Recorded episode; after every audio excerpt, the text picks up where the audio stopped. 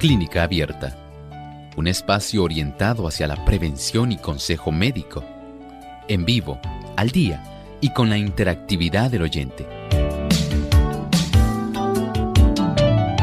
Clínica Abierta, poniendo al doctor a su alcance para un diálogo claro y honesto, porque nos importa su bienestar y salud.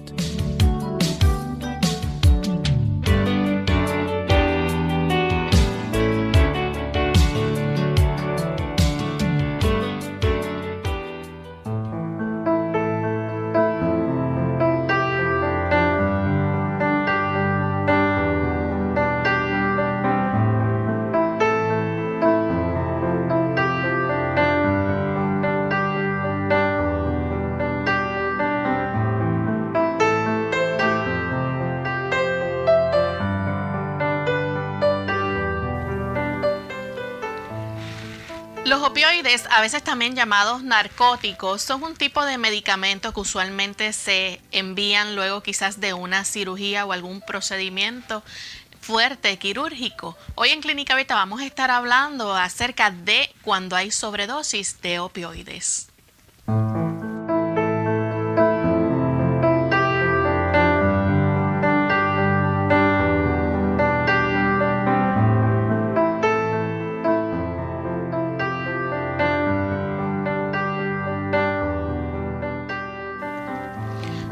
Saludo a todos nuestros amigos de Clínica Abierta. Nos sentimos muy contentos de compartir con ustedes en esta edición del día de hoy porque nos importa su bienestar y salud. Estamos comprometidos con llevar información de actualidad. En compañía del doctor Elmo Rodríguez, como todos los días, quien nos orienta respecto a este tema en el día de hoy. Saludos, doctor. Saludos cordiales. Queremos en realidad darle una bienvenida a todos nuestros amigos, saludos cordiales a Lorraine y a todo el equipo que facilita que esto pueda seguir llevándose a cabo. También queremos agradecer a todos los amigos que ya se encuentran en sintonía a través de las diferentes emisoras que retransmiten Clínica Abierta. Hoy en especial nuestro saludo va para nuestros amigos de Perú que nos escuchan allá en Juliaca a través de Nuevo Tiempo 780 AM, Radio Estéreo A 102.9. Así que sean todos muy bienvenidos también a los amigos televidentes que nos ven a través de Salvación TV, canal local 8.3, y a los amigos que nos ven también a través de La Verdad Presente en Trinidad, Nicaragua. Gracias por esa fiel sintonía que también nos brindan. Vamos en este momento a compartir el pensamiento saludable para hoy. El pensamiento saludable dice así.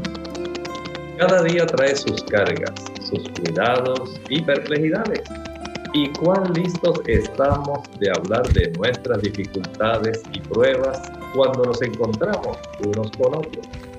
Nos acosan tantos problemas imaginarios, cultivamos tantos temores y expresamos tal peso de ansiedad que cualquiera podría suponer que no tenemos un Salvador poderoso y misericordioso, dispuesto a oír todas nuestras peticiones y hacer para nosotros una ayuda inmediata en cada hora de necesidad.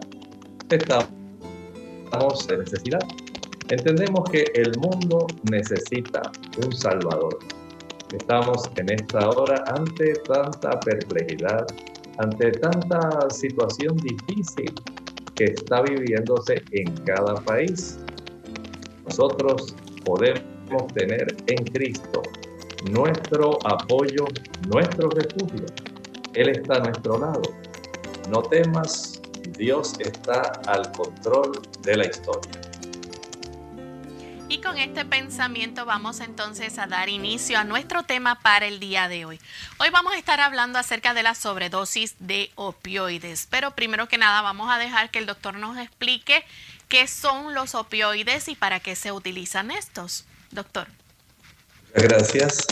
Eh, los opioides en realidad podemos decir en la, en la generalidad son unos químicos muy importantes que han encontrado mucha aplicación en la medicina. Probablemente usted ya ha escuchado algunos de ellos. Por ejemplo, ha escuchado heroína. La heroína es un opioide. Pero lo que nos ocupa a nosotros es ver el ángulo que queremos presentar a nuestros amigos y es que este tipo de medicamentos tienen una gran cantidad de utilidad, especialmente porque son utilizados como narcóticos. Piense si usted ha escuchado este tipo de nombres. Por ejemplo, oxicodona, hidrocodona, fentanilo y tramadol. Es muy importante que ustedes puedan eh, tratar de identificar este tipo de nombres porque tienen muchos tipos de usos, especialmente para mitigar el dolor. Doctor, y esto también puede incluir una serie de analgésicos. ¿Cómo funciona esto con los analgésicos? Mire, los analgésicos, especialmente si usted ha sufrido, digamos, una cirugía que ha sido, por ejemplo, de reemplazo de cadera y sabe que le va a dar mucho dolor una vez que usted despierte de esa cirugía, entonces el médico el cirujano le va a prescribir algún tipo de analgésico para que usted pueda sobrellevar el dolor una vez ya usted despierte de la anestesia. Igualmente ocurre, por ejemplo, en el caso del dolor severo cuando la persona padece de un cáncer, por ejemplo.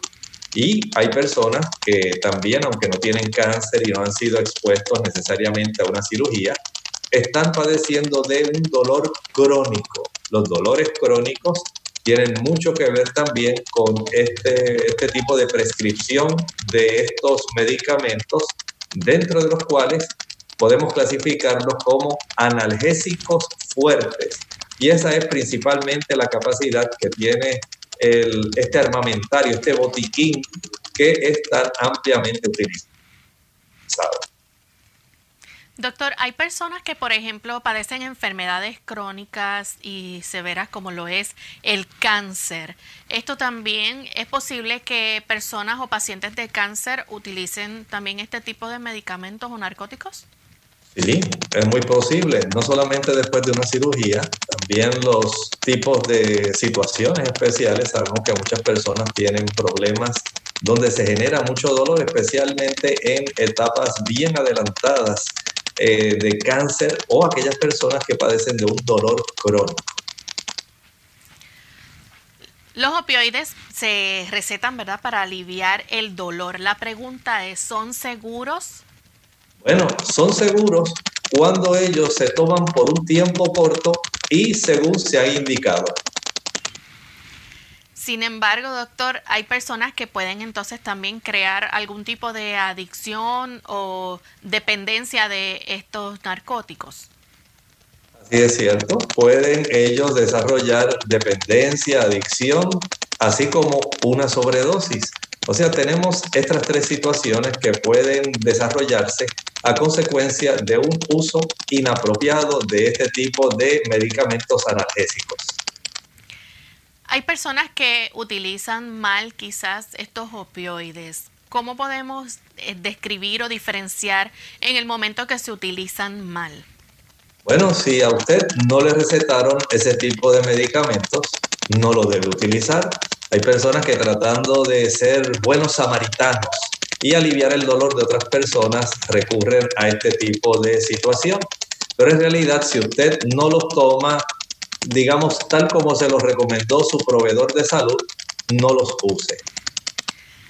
¿Qué es entonces una sobredosis de opioides? Cuando nosotros ingerimos una cantidad más allá de que se nos recomendó, ya sea para tratar nuestro dolor severo, dolor crónico o el cáncer, sencillamente ese exceso puede entonces traernos a nosotros un gran problema que va a tener una gran repercusión, especialmente en el área de nuestro sistema respiratorio. Este tipo de opioides va a afectar el cerebro y en el área del cerebro nosotros tenemos el núcleo que regula la respiración. Una vez ese exceso de opioides está ahí inundando todo nuestro sistema nervioso central, es muy posible que comience también a afectarse la capacidad que nosotros tenemos para respirar adecuadamente. Y lo que ocurre es que poco a poco se va entonces eh, suprimiendo la capacidad que tiene nuestro cuerpo para respirar de una manera normal. Vamos en este momento a nuestra primera pausa, amigos. Al regreso continuaremos entonces compartiendo con ustedes más sobre este interesante tema hoy en nuestro programa de clínica abierta, sobredosis de opioides. Hígado. Las enfermedades de este órgano son por lo general asintomáticas. Debajo de las costillas del lado derecho es necesario actuar de forma inmediata. ¿Los cigarrillos light son más perjudiciales? Hola, les habla Gaby Zabalúa Godard en la edición de hoy de Segunda Juventud en la radio auspiciada por AARP. ¿Fumás? ¿O solo acostumbras cigarrillos light para que no sean tan dañinos? Cuando era pequeña mi abuela decía que no había peor ciego que el que no quería ver y en el caso del hábito de fumar, este dicho se acerca mucho a la realidad. Muchas personas piensan que los cigarrillos light son menos perjudiciales para la salud o que representan una mejor alternativa para dejar de fumar.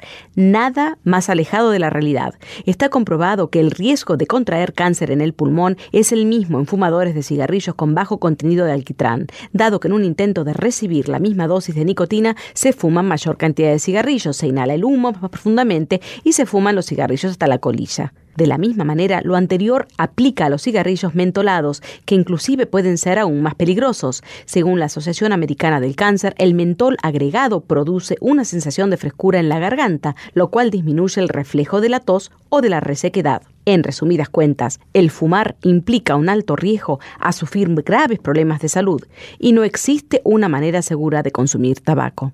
El patrocinio de AARP hace posible nuestro programa. Para más información, visite www.aarpsegundajuventud.org www.aarpsegundajuventud.org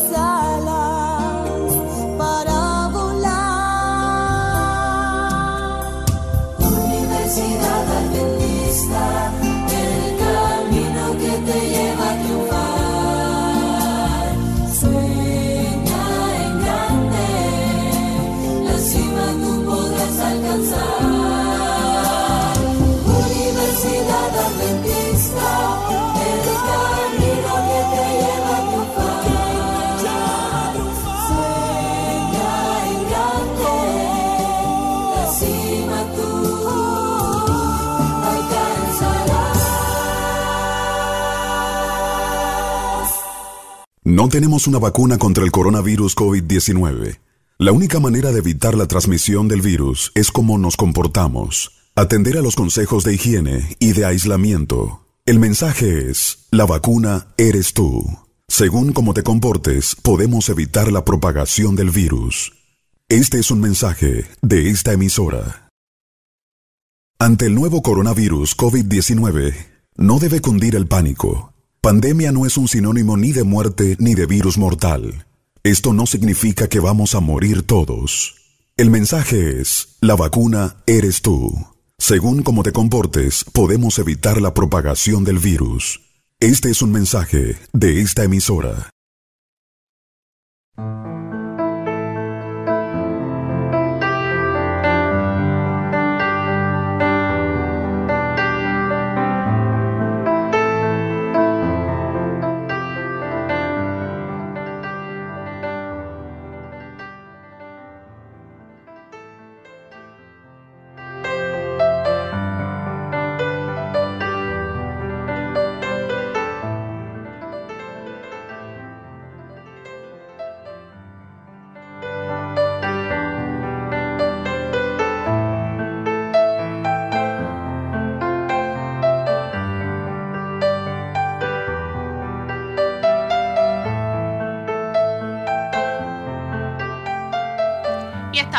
En Clínica Abierta, amigos, y compartiendo con ustedes este interesante tema hoy sobre la sobredosis de opioides. El doctor antes de la pausa nos estaba explicando, ¿verdad?, cómo estos son unos narcóticos que se utilizan muchas veces para aliviar el dolor luego de una cirugía o en otras ocasiones también si la persona ha sufrido algún tipo de, de trauma, ¿verdad?, calmar ese dolor crónico. Sin embargo, queremos hablar un poco, ¿verdad?, de cuando es una sobredosis de opioides. Doctor, ¿qué es lo que puede causar una sobredosis de opioides?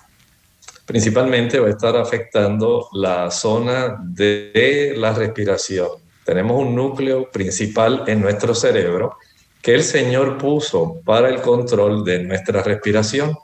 Y es este núcleo el que principalmente va a ser afectado. Saben que en ese núcleo al regular la respiración, cuando hay este tipo de sobredosis de opioides, lo que va a ocurrir es ir desacelerando la capacidad que tiene nuestro cuerpo para poder respirar de una manera normal, cadente, que sea adecuada.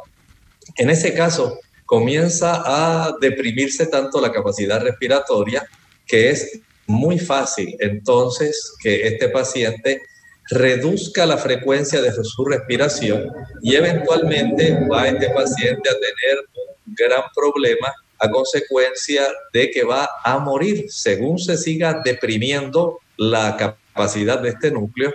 Este paciente va a ir dejando de respirar. Esto ocurre principalmente cuando ya hay una sobredosis de este tipo de fármacos que resultan tan importantes. Hay diversas razones por las cuales eh, puede ocurrir una sobredosis de opioides. Por ejemplo, cuando la, la persona lo utiliza para drogarse. Así es. Sabemos que las personas, muchas, hay muchas personas que están utilizando mal este tipo de medicamentos aun cuando han sido prescritos para una buena condición, por ejemplo, una persona que tiene un dolor crónico, una persona que está en la etapa posquirúrgica, o sencillamente son personas que ya tienen una situación como el cáncer y necesitan tener alivio del dolor que ellos están sintiendo. El saber que esto se ha expedido justamente para esa situación, da a veces lugar a que haya, por ejemplo, algún familiar que tenga este tipo de adicción y esto entonces conlleva que esta persona comience a utilizar y empieza a tener un efecto que precisamente es lo que hace adicto a la mayor parte de las personas. Hay un área que nosotros tenemos donde hay una interacción, digamos, muy fuerte entre, entre la zona del núcleo tegmental ventral y las áreas que tienen que ver con la recompensa. Estas áreas lo que hacen es aumentar el nivel de dopamina. Y es tanto el placer que se genera aumentando esta dosis excesiva de dopamina que la persona quiere tener ese tipo de sensación de una manera ininterrumpida. Ahí entonces tenemos la persona que va creando dependencia y adicción. Y lamentablemente esta persona cada vez va a necesitar dosis más fuertes porque hay un punto donde se desarrolla tolerancia. Y esta persona tratando de buscar esa sensación que tuvo inicialmente cuando sintió esa fuerte oleada de, digamos, de placer, de que se sintió sumamente increíble.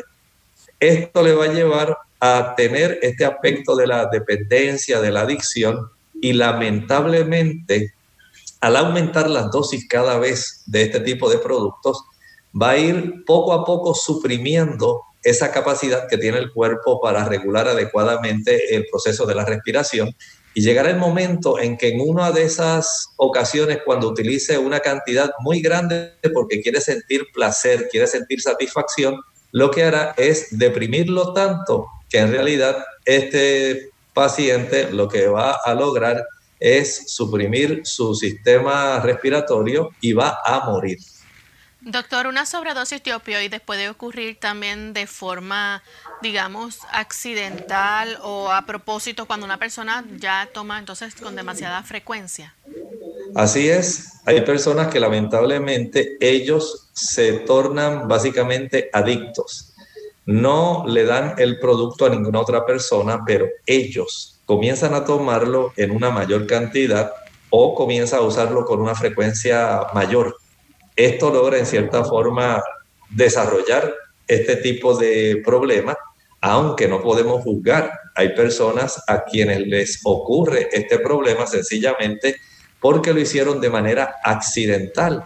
Se les olvidó cómo era que el médico le había dicho la frecuencia y lo que hacen entonces es aumentar esa frecuencia, pudiendo entonces ellos desarrollar un exceso de este tipo de opioides en su sangre y teniendo entonces el problema de esa sobredosis que le va a afectar el centro de la respiración. ¿Puede ocurrir, por ejemplo, que la persona también haga algún tipo de mezcla de los medicamentos o con alcohol, por ejemplo? Sí, puede hacerlo no solamente con alcohol, sino con otras drogas ilegales. Y al hacer este tipo de combinación, podemos decir que se hace un cóctel fatal al hacer esto, lamentablemente, van a tener la situación donde van a provocar más rápidamente esa supresión del centro de la respiración, dando lugar a que esta sobredosis traiga un gran problema a su salud. Y esto pudiera también pasar, por ejemplo, que le recetan a otra persona este opioide y esta persona entonces se lo da a, la persona interesada? Puede ser así o a veces, no sé si ustedes han notado, en los países hacen mucho este tipo de propaganda donde el Ministerio de Salud les recomienda siempre a los adultos nunca dejar este tipo de medicamentos ni ningún medicamento al alcance de los niños. El hacer esto le va a traer un problema de intoxicación. Imagine usted una dosis de un adulto en la corpulencia o en el volumen, ¿verdad?, que tiene un niño, esto va a traer unos graves problemas que le pueden costar la vida a ese niño. ¿Puede una persona estar en riesgo aún cuando esté bajo algún tipo de tratamiento? Bueno, definitivamente hay personas que lamentablemente van a utilizar mal o a veces pudiera haber algún tipo de sobredosis cuando se utilizan especialmente con algún tipo de estos medicamentos que se usan para la ansiedad. Esto entonces puede tener un efecto que va a traducirse en un daño porque va a potenciar el efecto básicamente que reduce la capacidad del sistema respiratorio a hacer su función adecuada. ¿Quién está en riesgo de una sobredosis de opioides?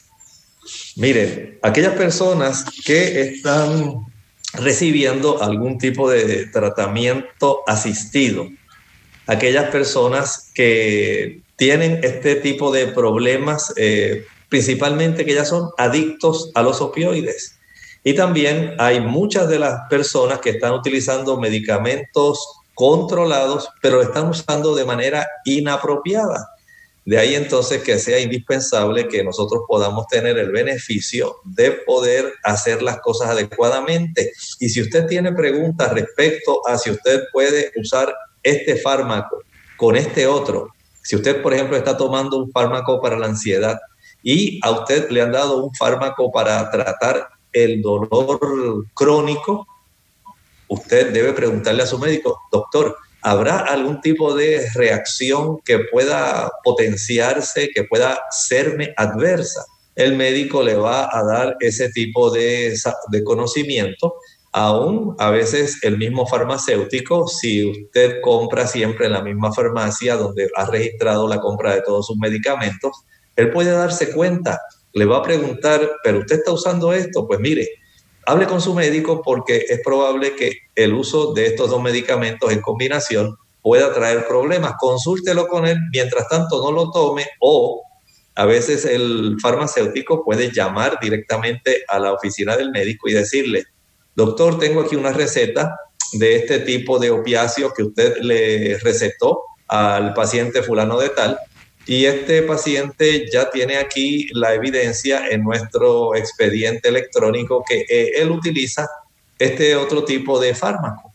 Por lo tanto, creo que va a tener un, efecto, adverso que puede ser perjudicial.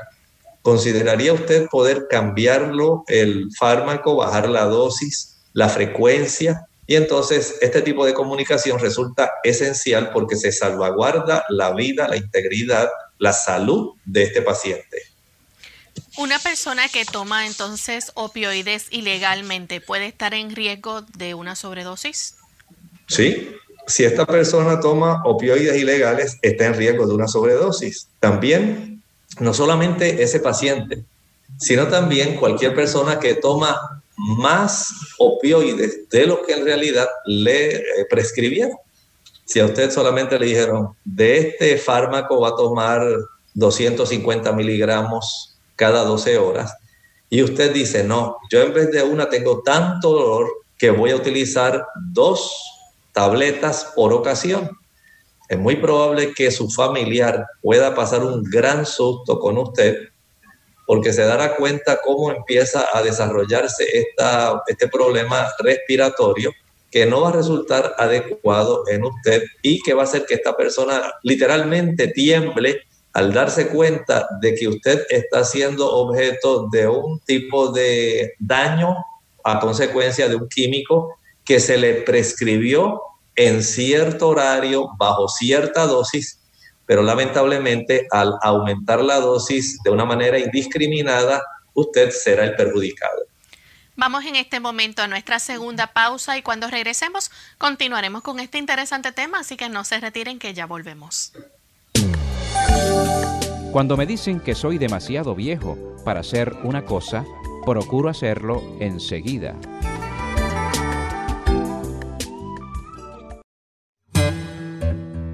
¿Sabías que cuando estornudamos, todas las funciones de nuestro organismo paran, incluyendo el corazón?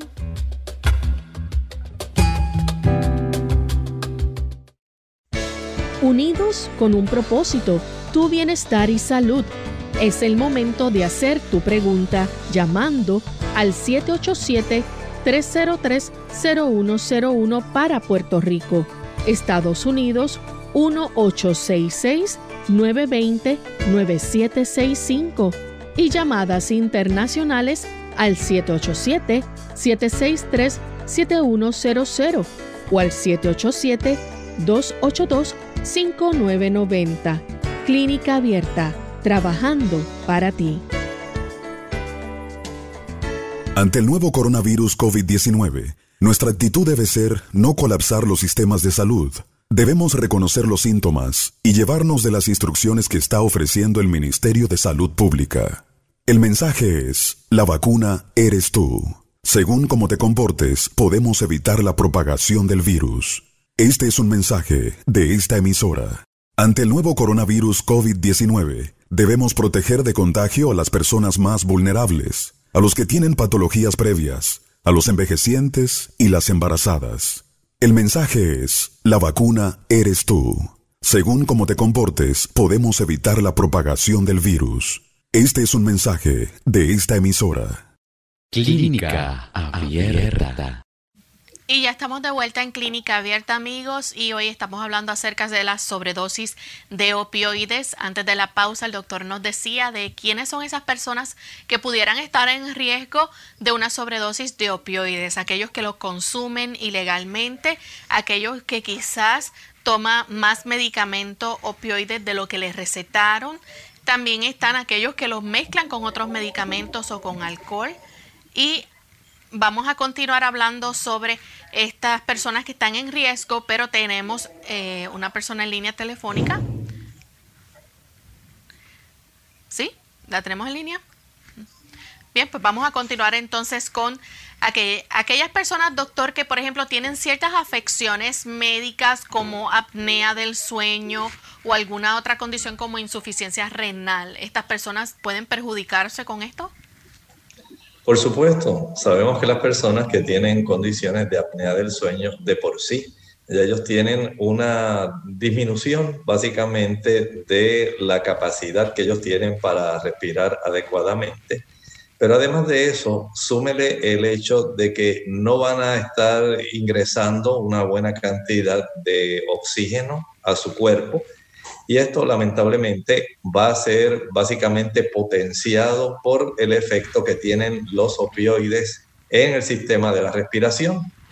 Igualmente si la persona padece de insuficiencia renal, esa persona con insuficiencia renal va a tener problemas para poder eh, eliminar más rápidamente el tipo de fármaco, porque todos los fármacos tienen una media vida.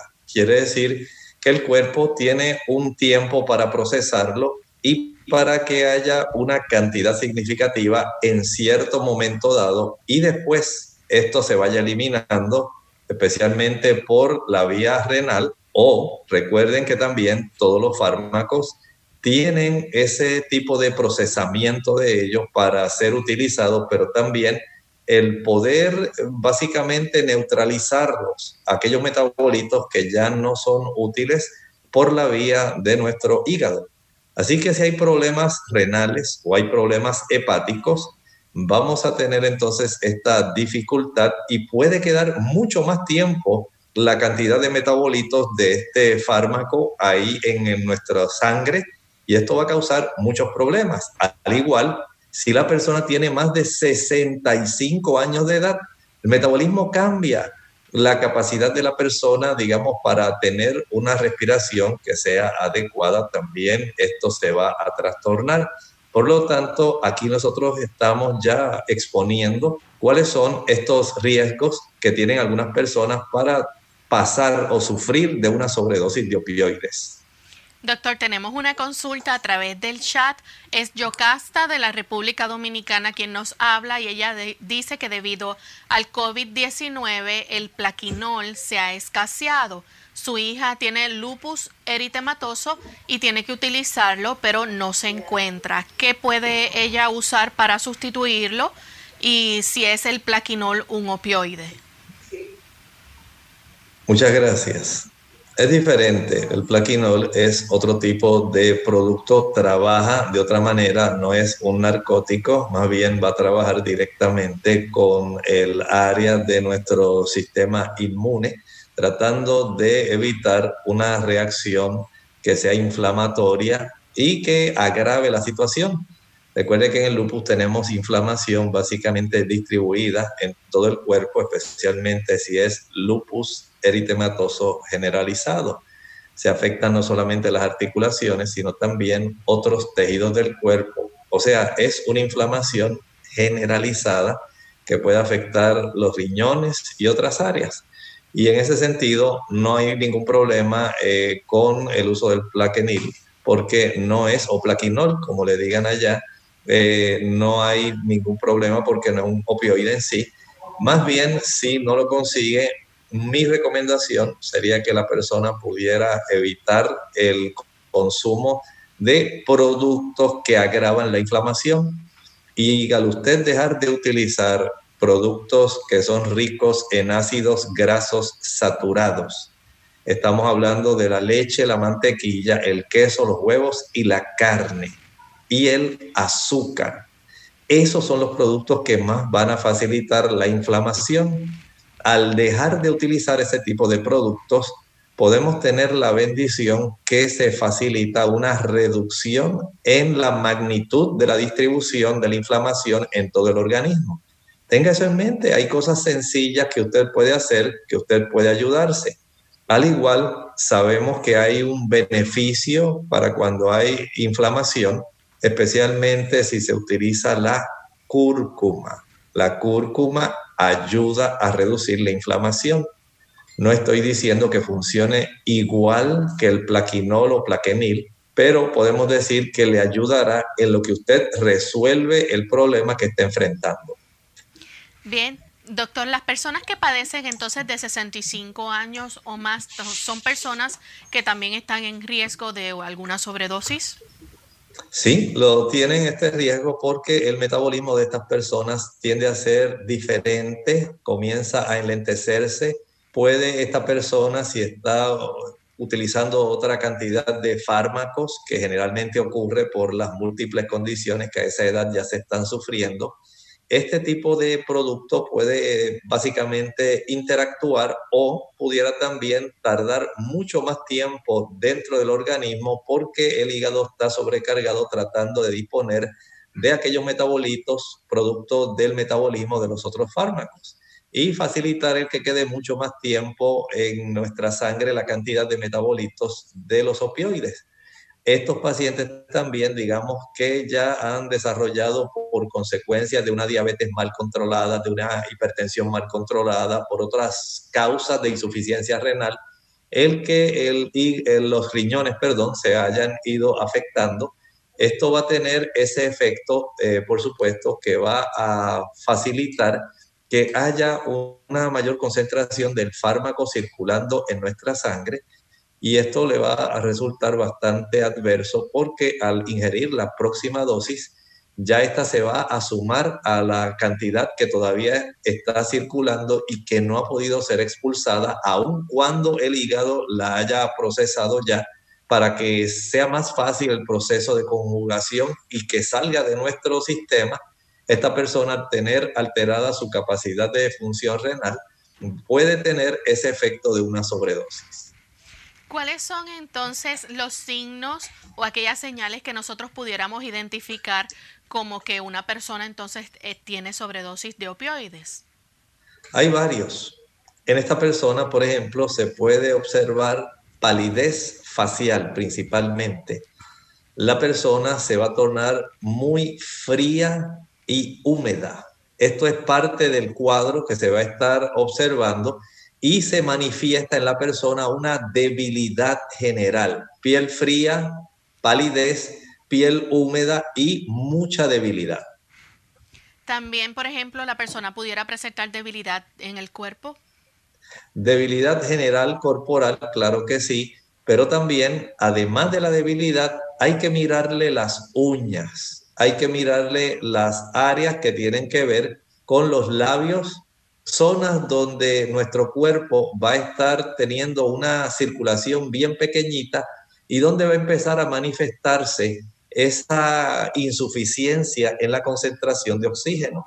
En el lecho ungueal y en el área eh, perioral, en nuestros labios, la insuficiente eh, ingesta de oxígeno y enseguida va a facilitar el que se observe que los tejidos están más bien tornándose más bien morados, color púrpura.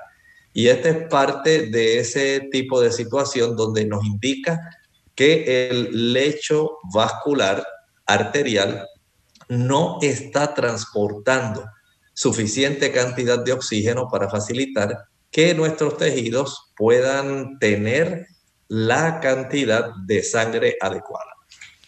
Doctor, esta persona que sufre de sobredosis también de opioides, ¿pudiera, digamos, vomitar también?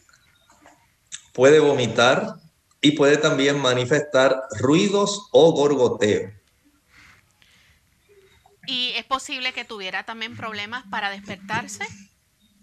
Sí, una vez la persona comienza ya a estar en esta cantidad de dosis excesiva de estos narcóticos circulando, va a estar en una situación que le va a imposibilitar básicamente estar alerta o despertarse. La respiración también pudiera sufrir algún tipo de cambio, ¿no? Claro, sabemos que la respiración se reduce y no solamente la respiración, se va a reducir también el latido cardíaco, se hace más lento y a veces se detiene. ¿Qué debemos hacer entonces si alguien que nosotros creemos está teniendo algún tipo de sobredosis de opiáceos? ¿Cuál es el método a seguir?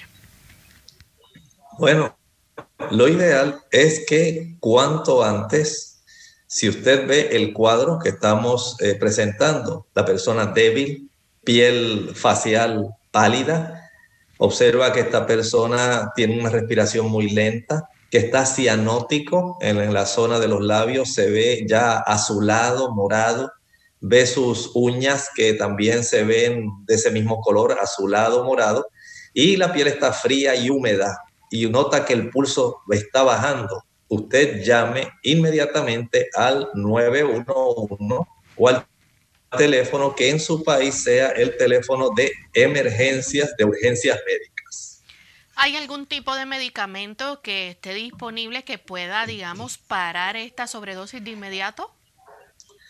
Generalmente en las salas de emergencia, en las salas de urgencia de los hospitales, hay un fármaco que se llama naloxona y este tipo de fármaco logra revertir el proceso eh, en este tipo de situación de una sobredosis para que este paciente pueda otra vez eh, comenzar a tener el beneficio de facilitar que su respiración comience a ser normal, que la frecuencia de su corazón comience a ser normal y pueda respirar adecuadamente. Básicamente podemos decir que es el medicamento salvavidas.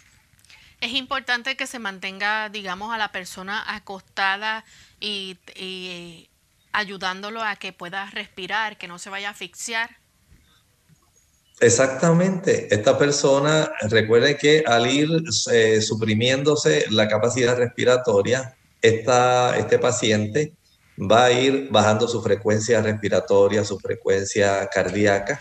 Entonces, en la medida en que usted trata de que su estado de alerta permanezca, de que él esté consciente de que tiene que ayudarse, tiene que tratar de respirar más profundo voluntariamente. Desde ese punto de vista, el sensorio tiene que estar en la mejor condición posible para que el paciente coopere hasta donde esté, digamos, eh, capacitado a consecuencia de ese exceso de dosis.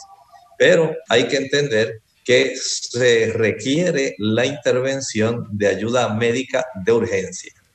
Les recordamos a nuestros amigos que si tienen alguna pregunta con relación a este tema se pueden comunicar con nosotros para que el doctor pueda contestar cualquier duda o pregunta.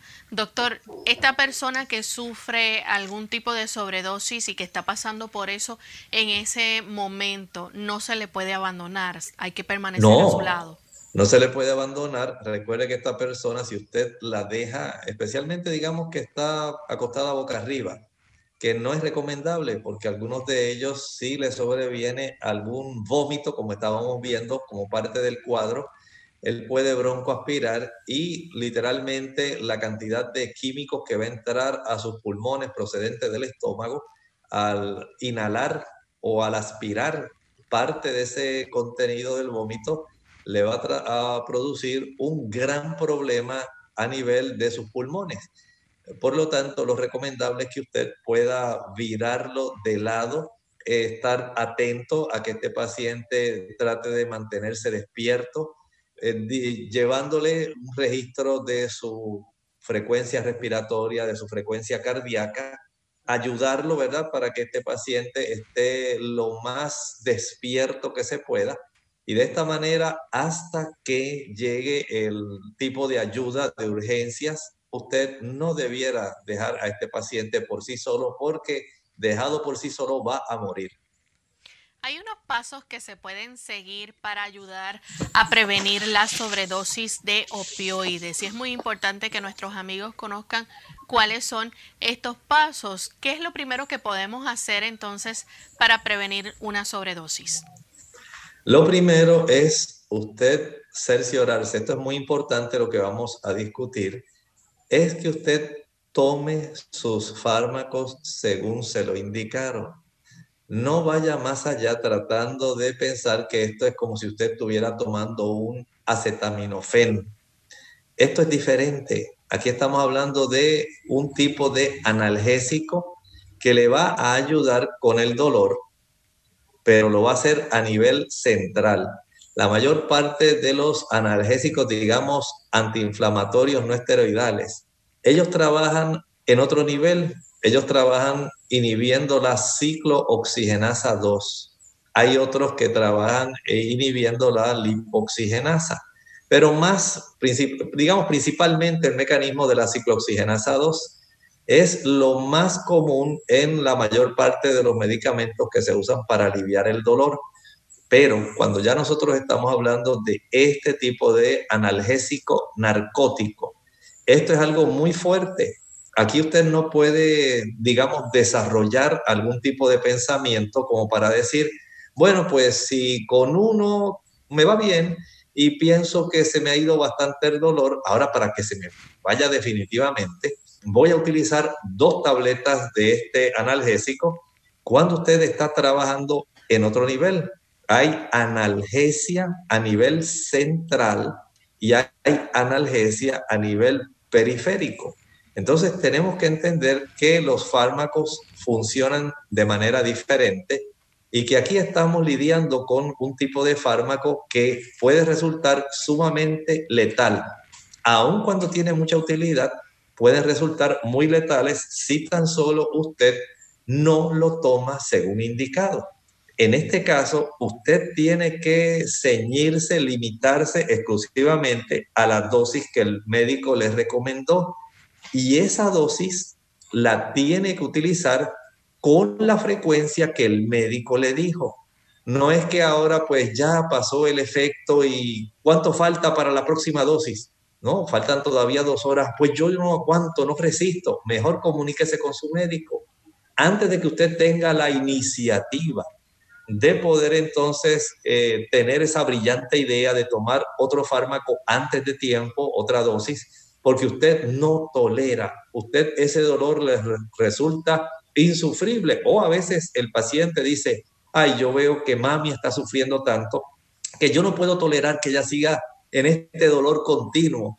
Mami, tómate esta otra tableta en el deseo de esa hija o de ese hijo, ayudar a su mamá que ya probablemente tiene un cáncer metastizado y está en esas últimas etapas y tiene ese dolor sumamente fuerte, él tratando de evitar el sufrimiento a su mamá, puede desafortunadamente acelerar el que ella tenga un gran problema que entonces sí pueda contribuir a que su mamá pueda morir justamente algo que era lo que él no deseaba. Él deseaba que la persona pudiera tener alivio pero lamentablemente a veces por tomar este tipo de iniciativas no buscamos mayores problemas.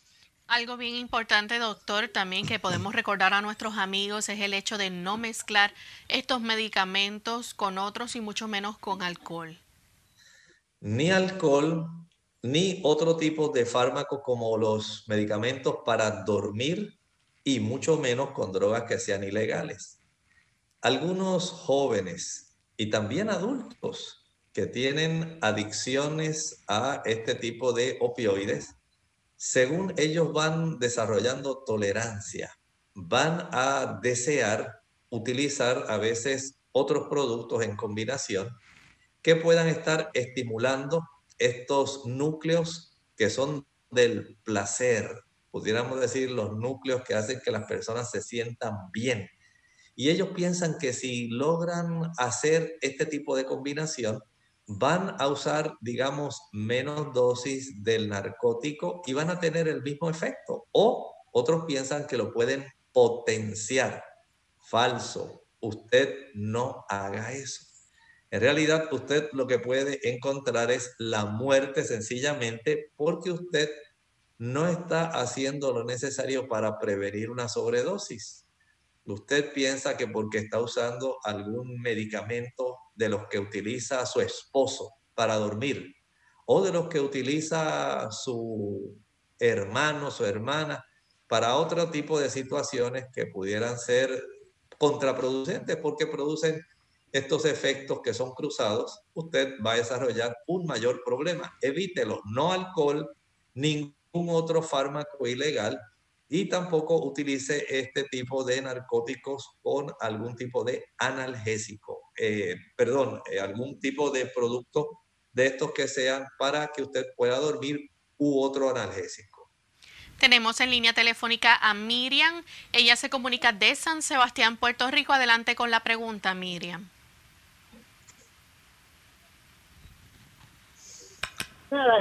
Soy asmática, yo tengo fibromialgia y tengo apnea de sueño. Entonces yo tomo lírica y tomo toradol. Pero yo quisiera saber si hay algo natural que no, porque es que esas pastillas me ponen bien mal a mí. Muchas gracias. Vamos a ayudarle. Mire, las personas que tienen esta capacidad que usted está enfrentando de vivir con ese tipo de dolor, básicamente muscular, articular, y que sabemos que hay tantas personas que lo sufren, sí le lleva a usted a buscar una alternativa adicional y deseamos que usted sepa que usted se puede ayudar. En la fibromialgia tiene un componente que tiene mucho que ver con el aspecto del sistema nervioso central. Mientras más ansiedad, mientras más tensión usted sufre, mayor se ha visto que es el problema del desarrollo de la fibromialgia. Si usted es una persona, digamos, eh, adulta ya y está desarrollando este problema que resulta para usted sumamente difícil, por lo cual está usando esos productos, haga algunos cambios que estoy seguro que le van a ayudar para que usted tenga un beneficio adicional. Tal como le estaba recomendando a la dama que nos estaba preguntando del lupus, a usted se le aplica igual.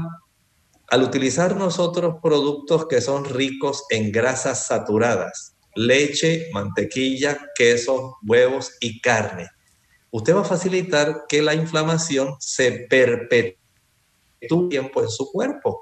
Y usted lo puede evitar, tan solo si usted evita el consumo de esos productos. Al igual que el consumo del azúcar. Evite el consumo del azúcar. El azúcar causa inflamación. De tal manera que si usted evita esos dos grupos, productos ricos en grasas saturadas y productos que contienen azúcares, usted notará cómo el dolor de la fibromialgia comienza a reducirse y es más, hasta puede resultar factible que su médico en algún momento le diga, bueno, ya usted no necesita tanto fármaco, vamos a comenzar a reducirlos.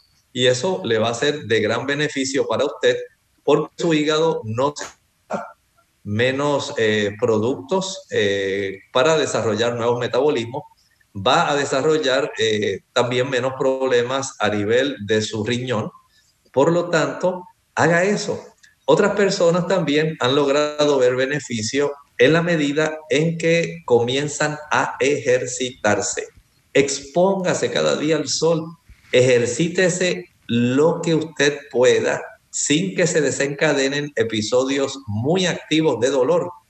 Esto le va a ayudar para que usted tenga una mayor capacidad circulatoria en esas áreas y al tener ese beneficio notará que comienza a reducirse la inflamación. Por un lado, no grasas saturadas, no azúcar, nos exponemos al sol, hacemos ejercicio físico y lo último, que va a ser muy útil, descanse bastante. Tenemos en línea telefónica desde la República a Marlene. Adelante. Sí, buenos días. Buen día. Doctor, ¿cómo está? Bendiciones. Bendiciones, Lorena. Este, yo estoy llamando para preguntar.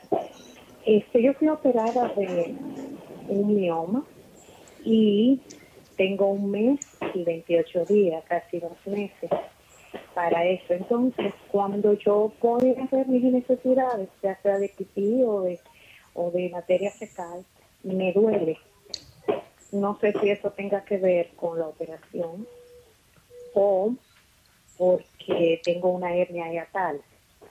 Yo a veces tomo algún medicamento para eso, pero quisiera saber, para el dolor, quisiera saber si tengo que hacer algo o me dan algún eh, medicamento o en su defecto mejor natural para tomar para esto o si tengo que ver a un gastroenterólogo. Gracias. Muchas gracias. Pienso que sí sería aconsejable que usted pudiera ver al gastroenterólogo. En esta situación que usted está presentando, pienso que es lo más saludable. Bien, ya hemos llegado al final de nuestro programa. Agradecemos a los amigos que estuvieron en sintonía y queremos invitarles a que mañana nuevamente nos acompañen en nuestra edición de preguntas donde usted puede hacer su consulta. Pero antes de finalizar, vamos a despedirnos entonces con la siguiente reflexión final. Querido amigo, si usted está pasando por una situación difícil y usted es de esas personas que están teniendo problemas de adicción, a el uso de estos narcóticos. Recuerde esa promesa de Isaías 41:10. Allí nos dice, no temas, porque yo estoy contigo. No desmayes, porque yo soy tu Dios que te esfuerzo. Siempre te ayudaré. Siempre te sustentaré con la diestra de mi justicia.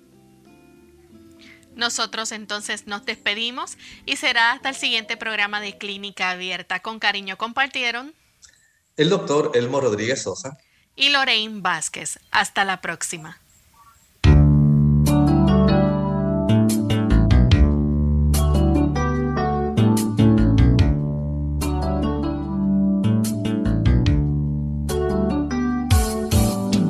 Clínica Abierta. No es nuestra intención sustituir el diagnóstico médico. Antes de poner en práctica cualquier consejo brindado en este programa, usted debe consultar con su médico. Hasta la próxima.